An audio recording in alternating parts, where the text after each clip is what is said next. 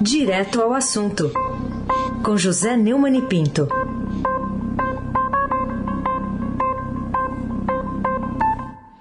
Oi, Neumani, bom dia. Bom dia, Raíssen Abac, Carolina Ercolim. Dia. Almirante Nelson e o seu pedalinho. Laís Gotardo, Moacir Biasi, Clã Bonfim, Manuel Alice Isadora. Bom dia, melhor ouvinte, ouvinte da Rádio Eldorado, 107,3 FM. Raíssen Abac, o craque, o tríplice coroado. Bom, hoje uma das manchetes do Estadão diz que 100 funcionários, a Precisa Medicamentos negociou contratos bilionários com a saúde. Esse 100 aqui é com S, viu? Não é com, com C, não. E quer dizer que a empresa acha que não precisa de funcionários para negociar com o governo que continua atacando a CPI da Covid, né, Neumann? Sim, senhor. É, realmente, 100 funcionários com S não é uma obrigação, digamos, legal, mas uma empresa não tem obrigatoriamente contratar empregados da CLT. Mas, segundo investigadores e auditores ouvidos pela reportagem do Estadão, é atípico. É estranho uma companhia envolvida em um acordo milionário com a administração pública não ter funcionários contratados em regime CLT. Em depoimento à Comissão Parlamentar de Inquérito, ontem, o diretor do FIBBank, Roberto Pereira Ramos Júnior, acrescentou outros problemas em relação à Precisa, que usou é, aval desse tal feedback para é, bancar uma possível compra de 1 bilhão e 600 milhões de dólares em vacina da empresa do laboratório Covaxin da Índia. Né? É, nós temos acompanhado o noticiário sobre isso, não é nada reconfortante saber como o Ministério da Fazenda está se comportando de uma forma muito corrupta e, sobretudo, é, trambique de, de, trambiqueiro vagabundo, né? trambiqueiro de quinta. Né? E o, Palácio do Planalto disse que a CPI está desgastada. A CPI teve uma sessão histórica que mostrou esse trambique em detalhes. Uma venda bilionária, sem vacina, sem entregue, ficou claro que naquele episódio em que foi denunciado pelo servidor é, Luiz Ricardo Miranda, iam pagar aí 230 milhões de reais, e pelo, por tudo como se comportou a Barack Biotech, que é, fabrica a vacina, não tem menor, a menor, primeiro, precisa se dizia representante exclusiva, não é representante, é, foi, foi, no máximo, né, importadora, conforme declarou a própria Barack Biotech, e também é, num comportamento bastante atípico, para usar aqui a linguagem dos, dos investigadores. O, o Reis, FIB significa mentira né, em inglês. Então, FIB Bank não é banco, é um banco de mentira. É, será que foi alguma, você quer chegar assim, uma ironia? Será que foi alguma ironia do pessoal da, da da FIBANC ou mesmo da própria Precisa, né? Sim. O pessoal da, da CPI está achando que essa, esse FIBBank aí é do tal do Marco Tolentino, que é um advogado amigo do Ricardo foi inclusive, deu as caras, eles são bastante irônicos, o cara deu as caras lá naquele desastrado é, é, é, depoimento do Ricardo Barros na CPI. Né? É, Agora apareceram histórias incríveis, né? O Geraldo Machado, é um entregador, um vendedor de, de Maceió, em Alagoas, apareceu como dono de uma tal de Iguaçu, que teria um terreno de 7 bilhões e meio em Curitiba, terreno que não existe. Segundo a, a Simone Tebet, voou para São Paulo. Alexandra Carvalho, de uma empresa chamada Pico de Juazeiro, enfim. Antônio Barros, terrenos voadores, Curitiba, São Paulo. É picaretagem grossa, hein? Carolina Ercolim, tintim por tintim. Bom, falar um pouquinho da CPI da Covid.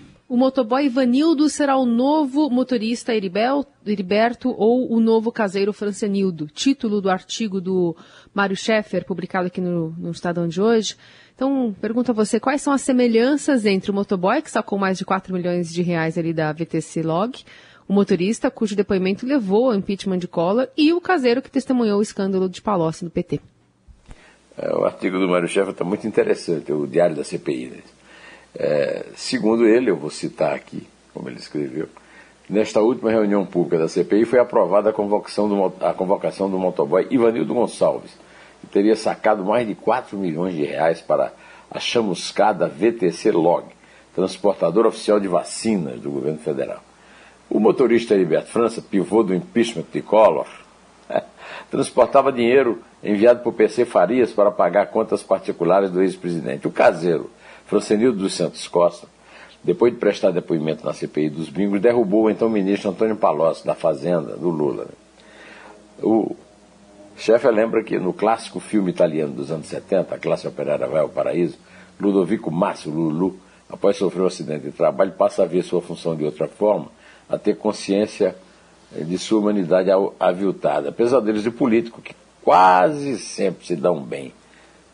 No final, os Lulus do Brasil, Francenildo, Heriberto e quem sabe agora Ivanildo, também na nossa história não alcançam o paraíso. É a classe operária no Brasil realmente não vai. Você veja que até hoje o, o Francenildo sofre com problemas de emprego, né? e também não se sabe do, do, do destino de Heriberto, que é quase conterrâneo meu. Heriberto é lá de Pau dos Ferros, no Norte, pertinho de Iraúna. Né? Agora, apesar de alguns percalços, as suas vítimas estão todas muito bem obrigadas, inclusive com bom dinheiro guardado. Aí sem abaque, o craque. Uhum. Outro assunto do dia, a rejeição pelo Senado do impeachment do ministro do Supremo Alexandre de Moraes, que foi pedido pelo presidente Bolsonaro, decisão que foi anunciada ontem pelo presidente do Senado, Rodrigo Pacheco. Como é que você avalia, Neune? Oh, sim. O Congresso, o presidente do Senado, Rodrigo Pacheco, impôs uma derrota espetacular né, ao Bolsonaro uma segunda em 15 dias, né? e também aos seus novos articuladores do Centrão, né? a senhora Flávia Arruda, que é um zero à esquerda, e o Ciro Nogueira, que eu chamo aqui de Ciro Ninguém. Né? O presidente do Senado rejeitou, como se era, era de esperar, de numa rapidez até inesperada, né? pedido de impeachment que o, o Bolsonaro encaminhou para a, a, presidência do Senado através de um funcionário. Né? É, o Rodrigo Pacheco não fez tudo das peças, não. Ele pediu um parecer da Advocacia Geral do Senado e, segundo ele, foi muito bem fundamentado, reconhecendo que os fatos declarados na petição assinada por Bolsonaro não se sobrepõem à Lei 1079, que define os crimes de responsabilidade, no rol taxativo de hipóteses que admitem impeachment de presidente do Supremo. Segundo Pacheco, é enorme o Pacheco, né? Parece um boneco de Olinda. Vigora no Brasil o princípio da legalidade. O fato tem que ter uma previsão legal para que se constitua justa causa de um processo. Explicar isso para o Bolsonaro é uma tarefa complicada, tanto para o Ciro Ninguém quanto para a ministra, né, a mulher do Arruda lá. É, de todos os fatos narrados na petição inicial da denúncia feita pelo presidente da República, nenhum tem adequação legal da Lei 1079. Aí ele determinou a rejeição. Pacheco está construindo lentamente, você, você não acha, Carolina, uma biografia mais sintonizada com o corpo do Senado que ele preside e com as próprias pretensões de carreira. Ele está ali meio que correndo ali pela raia, né? É, sob o comando do ex-prefeito de São Paulo, Gilberto Kassab. Quem sabe, sem querer fazer trocadilho, ele poderá pintar aí na, na na sucessão presidencial, né? Candidato do PSD, né? Vamos ver. Aí se abate. O craque. Não é, Carol. Oh, desculpe, Carol. Carolina Ercolim, tintim por tintim. Carol sumiu. Opa. Vamos lá, sigo aqui Carol então. caiu. Eu sigo aqui perguntando para você agora sobre a inflação, porque o Estadão hoje está trazendo uma reportagem mostrando que a inflação afeta todas as faixas de renda, dos mais pobres aos mais ricos, e chega a dois dígitos já em quatro capitais, né, Mani? Essa é uma novidade da mais grave importância. Né?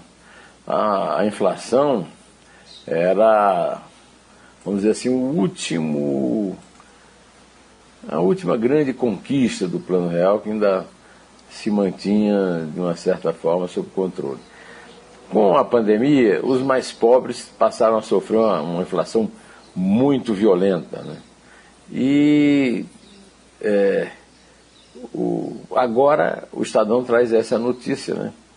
É que a inflação acumulada em 12 meses já chegou aos dois dígitos em Curitiba, 11,43% na prévia de agosto, Fortaleza, 11,37%, Goiânia, 10,67% e Porto Alegre.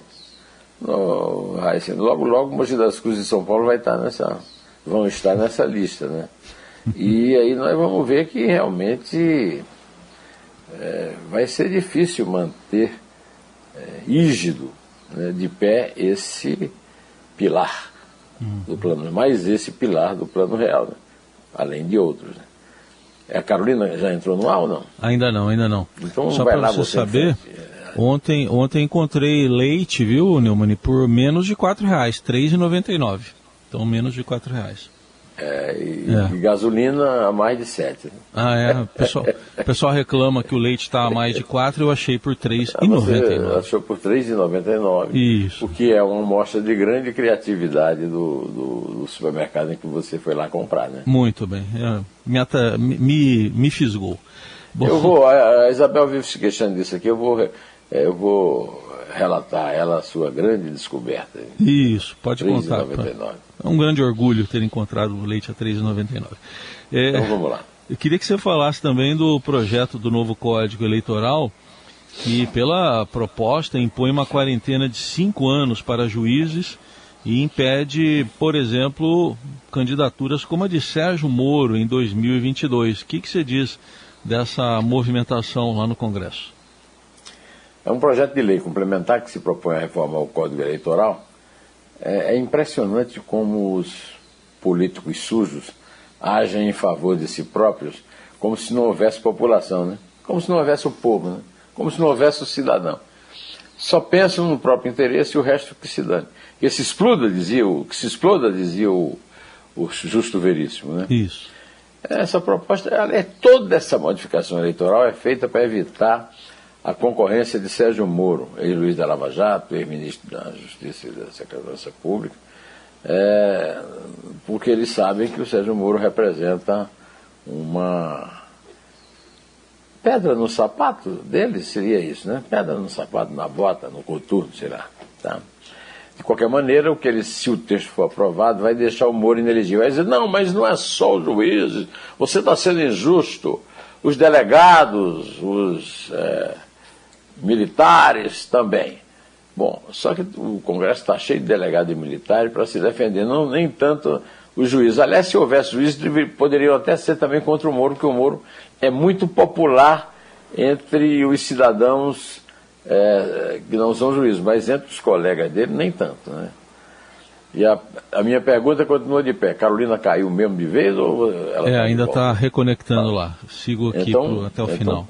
Então pergunta aí, senhor. É, queria que você falasse da decisão que vem lá de um ministro do STJ, da cúpula né, do STJ, suspendendo a tramitação da denúncia contra o senador Flávio Bolsonaro e o Fabrício Queiroz. Como é que se analisa? É, é de uma canalice ímpar que no mesmo dia em que eles anunciam, jogam para a imprensa né, o o bombom envenenado da proibição da candidatura do Moro, não se, o Arthur Lira tentou justificar, é, defendendo que as propostas sejam válidas para as próximas eleições. Por exemplo, se derrubar a reeleição, vai valer para a próxima eleição? E, existe uma, uma coisa lógica, simples, lógica plana, de Aristóteles, de São Tomás, todo mundo que não se, não se muda uma coisa importante como essa na próxima eleição, que acontece a daqui a um ano. Né? Agora, é, o, o, esse, isso foi feito no dia em que o senhor é, João Otávio de Noronha é, é, proibiu o Ministério Público do Rio de Janeiro de continuar, é, de reabrir as investigações, o inquérito sobre o caso do peculato, da extorsão do deputado estadual Flávio Bolsonaro e do coleguinha do papai dele, o, o ex-paraquedista e subtenente aposentado da Polícia Militar, Fabrício Queiroz. João Otávio de Noronha é, é a própria encarnação né, do, da, do, da, do, da, da, péssima imagem que a justiça em geral tem, em particular a, a, a alta cúpula dessa justiça. Né? Hum. A, primeira, a primeira instância também não é, não é lá muito popular, porque é muito lerda e tal, mas a alta cúpula, com decisões desse tipo, é simplesmente lamentável. O, o, o, eu não gosto daquela palavra robusto, até porque eu sou robusto e não é nada bom. É, mas olha, provas de sobra, né? É, as provas são. Um, é, nós vimos na televisão no Brasil inteiro o Fabrício de Queiroz depositando dinheiro. Quer dizer, dinheiro extorquido de funcionário. É, o João Otávio Noronha deve estar lançando a própria candidatura para o lugar que o, o Henrique Martins imaginava que seria dele, terminou sendo indicado lá o André Mendonça, que está enfrentando horrores para, afinal, se concretizar né? a, a indicação para o Supremo Tribunal Federal. É, porque não é muito popular lá no Senado. Mas eu acho que já está na hora de contar, né, Raíssa? Vamos lá, se, se, quiser pode ser de a partir de 4, né, pelos 4 Flamengo, ou podemos também a partir de 107, pelos 107 anos do Palmeiras.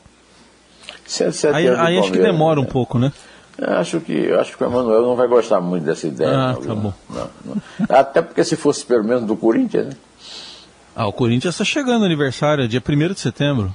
Pertinho o aniversário dos dois. É, é, vamos, vamos, vamos deixar de lado o quarto gol que foi de pênalti, vamos de três mesmo. Vamos de três então. Deixa de lado o Vitinho, que fez o quarto gol. É três. É dois. É um. Em pé!